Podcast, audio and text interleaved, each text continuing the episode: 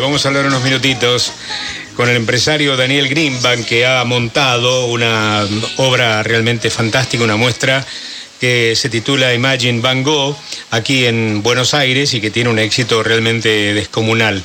Y nosotros, en un alarde de creatividad, hemos puesto la oreja de Van Gogh para ingresar a este momento. ¿Cómo te va, Daniel? Buenas tardes, Fernando, ¿cómo te va? ¿Qué haces? ¿Cómo andas? ¿Bien?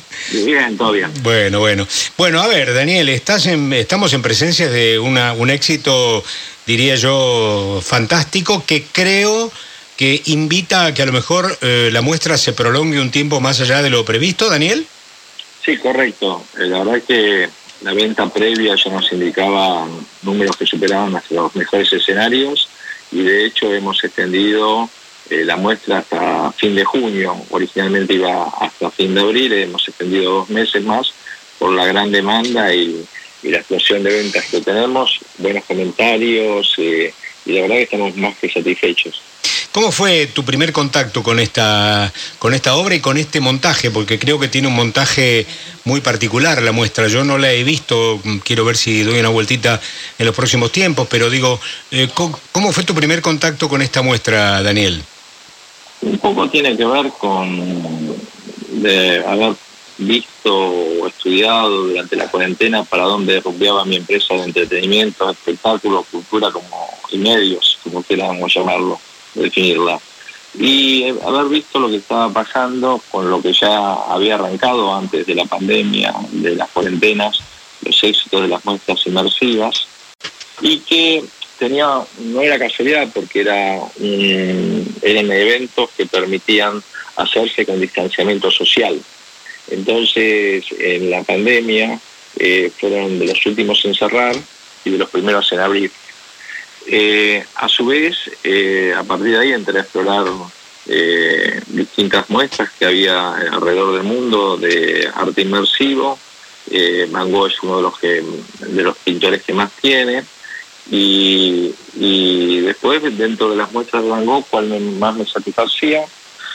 esta yo había tenido contacto cuando se estrenó en París, pero a su vez la dinámica de evolución de la tecnología hizo que lo que estamos presentando hoy en Buenos Aires sea tecnológicamente muy superior a lo que fue originalmente el principio de esta muestra, que tiene una curaduría, una selección, una dirección por los creadores de la misma, pero que hoy, eh, dado haber incorporado más y mejor tecnología, tiene su mejor versión en esto que estamos presentando en la rural, con de la verdad que hay pantallas de 8 metros, el, en el pabellón de la rural, eh, permite un desarrollo extraordinario. De hecho, la altura del, del galpón de, de eh, hizo que fuera más alta las pantallas y una como una torre que hay en el centro del lugar que precedió a venir a Buenos Aires, que era Vancouver, y que era como nosotros teníamos más altura, eh, los, eh, los, creadores eh, diseñaron, bueno, hace, hagamos pantallas más altas.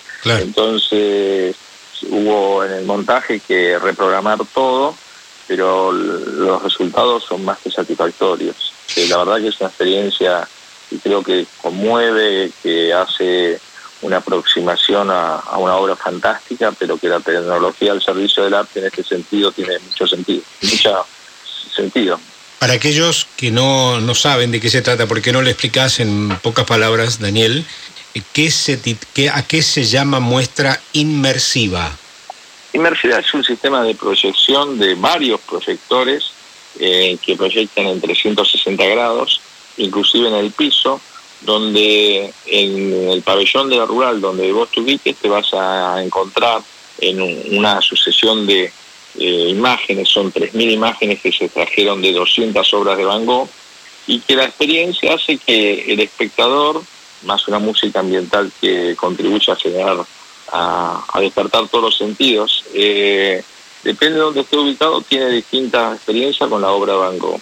Y esto muchas veces es eh, porque muchas veces te encontrás dentro de un cuadro, al estar proyectándose en el piso y en las pantallas laterales, entonces es como, eh, en esos, repito, en esos 360 grados de pantallas de todo el pabellón, hace que uno se sienta dentro de una obra. A veces también te puedes, sentirte enfrente, al costado, porque sobre 200 obras se generaron 3.000 imágenes ah. que están eh, editadas de una manera como en una proyección que permite que la gente pueda abordar la obra Van Gogh eh, de una manera muy peculiar, muy distinto, claro. y inclusive obras que están distribuidas en cinco museos. Eh, la obra de Van Gogh está distribuida en dos museos de Nueva York, uno de Londres uno de París, y el propio Museo de Van Gogh de Amsterdam. Eh, y hubiera sido imposible traer, aunque sea una muestra, por lo que sean los seguros de estas obras de arte. Entonces, esto de poner la tecnología al servicio del arte es otra experiencia, no es obviamente comparable con, ir a un museo, pero creo que es una experiencia que veo a mucha gente, o al público en general, muy sensibilizado, conmocionado. emocionado, claro, claro. Y, bueno, seguramente el marco de la, de la imagen y la música también contribuye a un poco la incentivar lo emocional de cada uno de los... ¿Cómo se visita esta muestra? ¿Se visita eh, en un determinado tiempo? ¿La gente tiene un tiempo para, para estar allí adentro? ¿Cómo es la, la mecánica? nosotros lo que sirve para ordenar y fundamentalmente para que no haya un exceso de gente por tiempo, hicimos cupos eh, restringidos de público por, segmento horario de media hora. Eso no quiere decir que cuánto dura, la persona se queda el tiempo que tiene ganas de verlo. Es como ir a un museo. ¿Cuántas ganas, cuánto tiempo tenés ganas de estar dentro de un museo? El que quieras. hay gente que está 40 minutos, hay gente que quiere estar una hora, eh, eh, la gente lo va manejando. Y previo a la muestra inmersiva hay lo que llamamos el área pedagógica, que es una aproximación informativa de lo que es la obra de Van Gogh y que también sirve como para desenchufarse de la tensión que uno viene de la calle y empezar a meterse en ese mundo. Claro, una, un previo, una, una aclimatación, digamos. Eh, exactamente, con la lectura te vas metiendo en lo y te vas generando como expectativa de lo que vas a ver. Claro. Que es el, el siguiente paso en la muestra.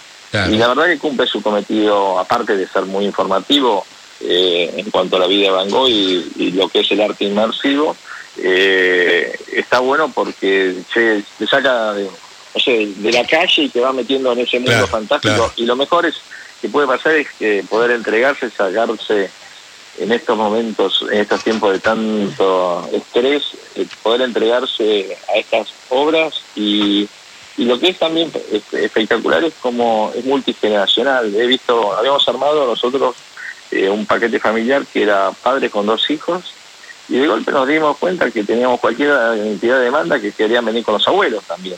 Entonces estábamos abarcando una salida familiar de tres generaciones y, es fantástico y cada uno lo vive como le permite porque ataca directamente a los sentidos esto. Es, eh, es muy colorida, eh, la música fantástica, la obra es extraordinaria. Estamos hablando con Daniel Greenbank, el empresario que ha montado en el predio ferial Buenos Aires, allí en lo que podríamos llamar genéricamente la rural, a esta muestra este, inmersiva sobre eh, Van Gogh, Imagine Van Gogh, así se llama, y que obviamente están pensando prolongarla en el calendario de Buenos Aires, dado el éxito que tiene. Mi compañera Alejandra Canosa te hace una consulta, Daniel. Hola Daniel, buenas tardes. Buenas tardes. Te escuchaba y, me llamó mucho la atención esto que vos decías, ¿no? Este, este dato de 200 obras, 3.000 imágenes, y se me ocurre pensar, vos que sos un productor muy creativo y que estás súper ayornado, eh, considerando que Instagram como red social tiene la imagen como vedette absoluta, eh, y he visto muchísimas fotos de esta muestra en redes sociales, eh, ¿qué, ¿qué, es lo que percibís vos respecto de Instagram, considerando, como decía, que tiene un impacto de la imagen muy impresionante? Mira, nosotros previo a la muestra teníamos una venta extraordinaria, de hecho éramos récord mundial. Posterior a la muestra, a haber abierto para el público, ayer un periodista me decía, no sé si será el evento del año artístico, cultural, lo que sí es el evento más instagramiable, si existiera el verbo, del año. Porque es verdad, la gente va, se saca eh, tenés mucho tiempo, entonces hay momentos que te entregás, hay momentos que te quieres sacar una foto, eh, y, la verdad que la gente la sube a las redes y es la propia gente la que hace la discusión, el boca a boca es fantástico, la gente sale muy satisfecha, creo que esto tiene dos condimentos, la gran obra de Van Gogh, pero también es la primera vez que se ve una muestra inmersiva, entonces eso me parece que impacta doblemente. Está bien, es una experiencia personal inolvidable, por otra parte, porque esas cosas van a quedar finalmente en el recuerdo. Uno no olvida cuando está frente a una obra de arte, qué sé yo, frente al Guernica, en el Museo Reina Sofía de España, de Madrid. Vos te estás allí y sabés que será inolvidable esta visualización que vos tenés de esa obra en determinado momento, ¿no? Digo eso, digo la Yoconda, digo otras obras eh, memorables. Bueno, pasar por esta experiencia seguramente será un recuerdo imborrable, ¿no, Dani? Absolutamente e incomparable, porque la verdad que ver el arte en el museo, los que tienen la posibilidad, es fantástico. Por eso está mal eh, los que intentan comparar una u otra. Está, bueno la, la convivencia de, ambas posibilidades.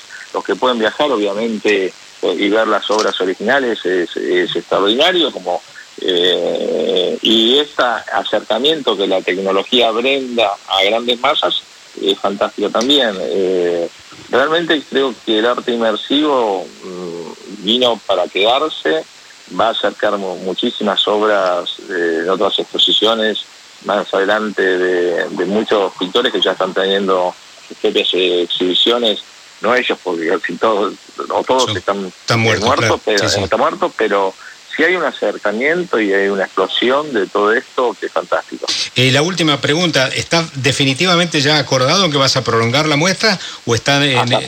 no, ya confirmamos, movimos el lugar que iba después, eh, eh, terminamos a fin de abril, ahora vamos hasta fin de mayo, inclusive aprovecho que Continental se escucha en todo el país, eh, el fin de semana tuvimos una explosión de demanda de gente del interior del país que había venido a raíz de los carnavales a Capital Federal y se encontró con que no había entradas. Y no quisimos realmente ampliar eh, el cupo porque eh, si bien hay espacio, creo que hasta un límite se disfruta de una manera y más gente eh, un poco afecta la experiencia de, de los cupos que asignamos. entonces, los fines de semana largos, que hay tanto turismo receptivo en Buenos Aires, eh, es un muy buen plan, me parece. Está muy bien. Bueno, cuando esté acordado en tal caso la prolongación, lo podemos anunciar o se va a anunciar con bombos y platillos. Sí, ya que estamos... mayo, está confirmado ya. Bien. Ah, perdón, perdón, mayo. Mayo y junio, y que vamos ah. hasta fin de junio.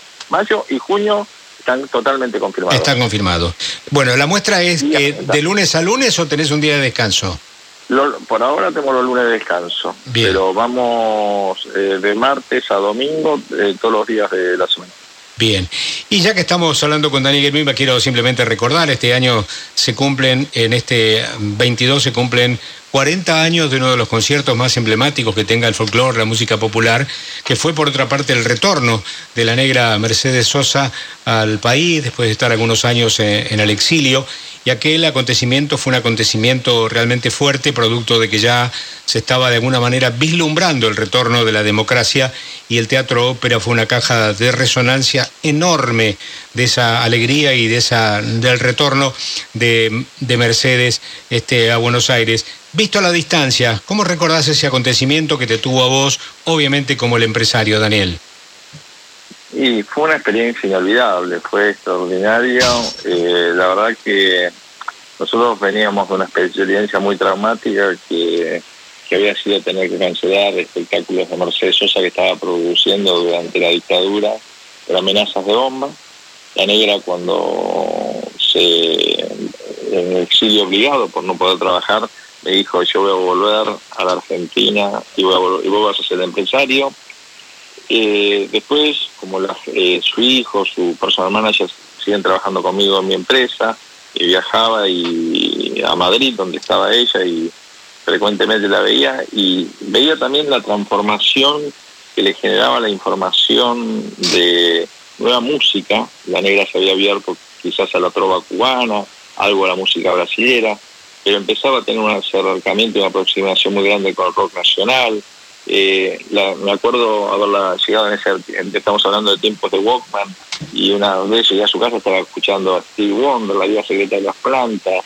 Eh, eh, me acuerdo lo que le impactó haber visto en España Submarina Amarilla de los Beatles y decirme lo que me perdí por los prejuicios.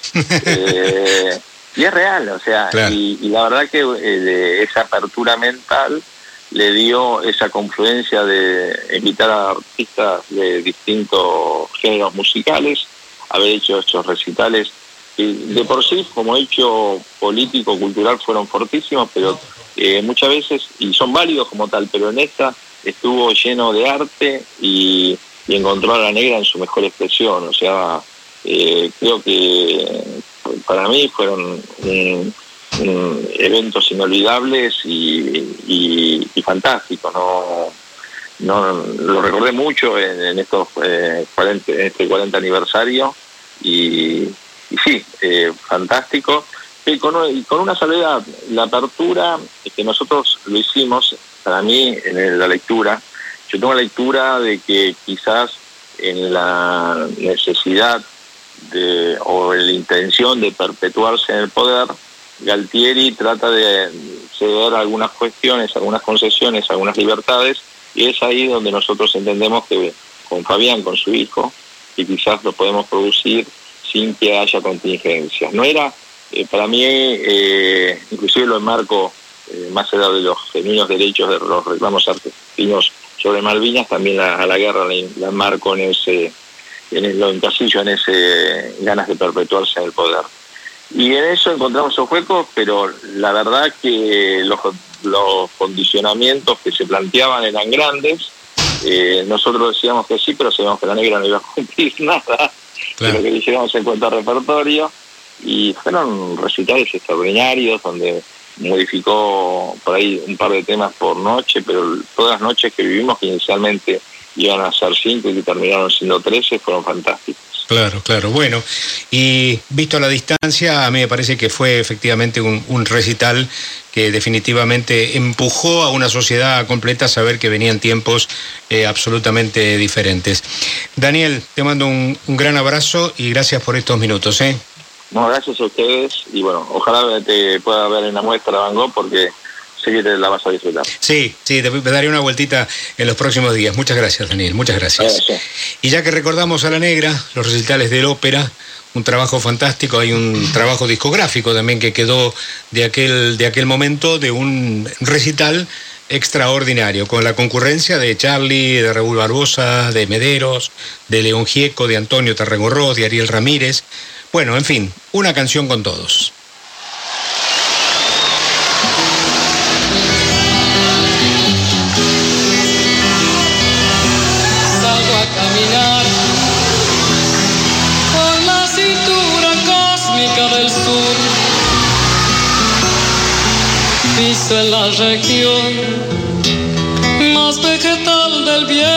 Y de la luz.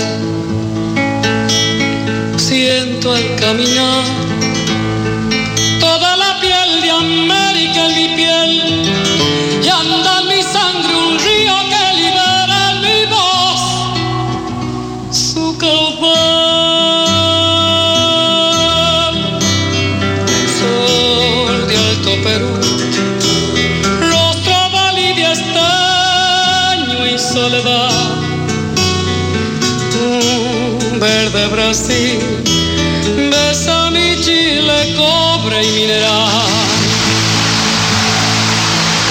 desde el sur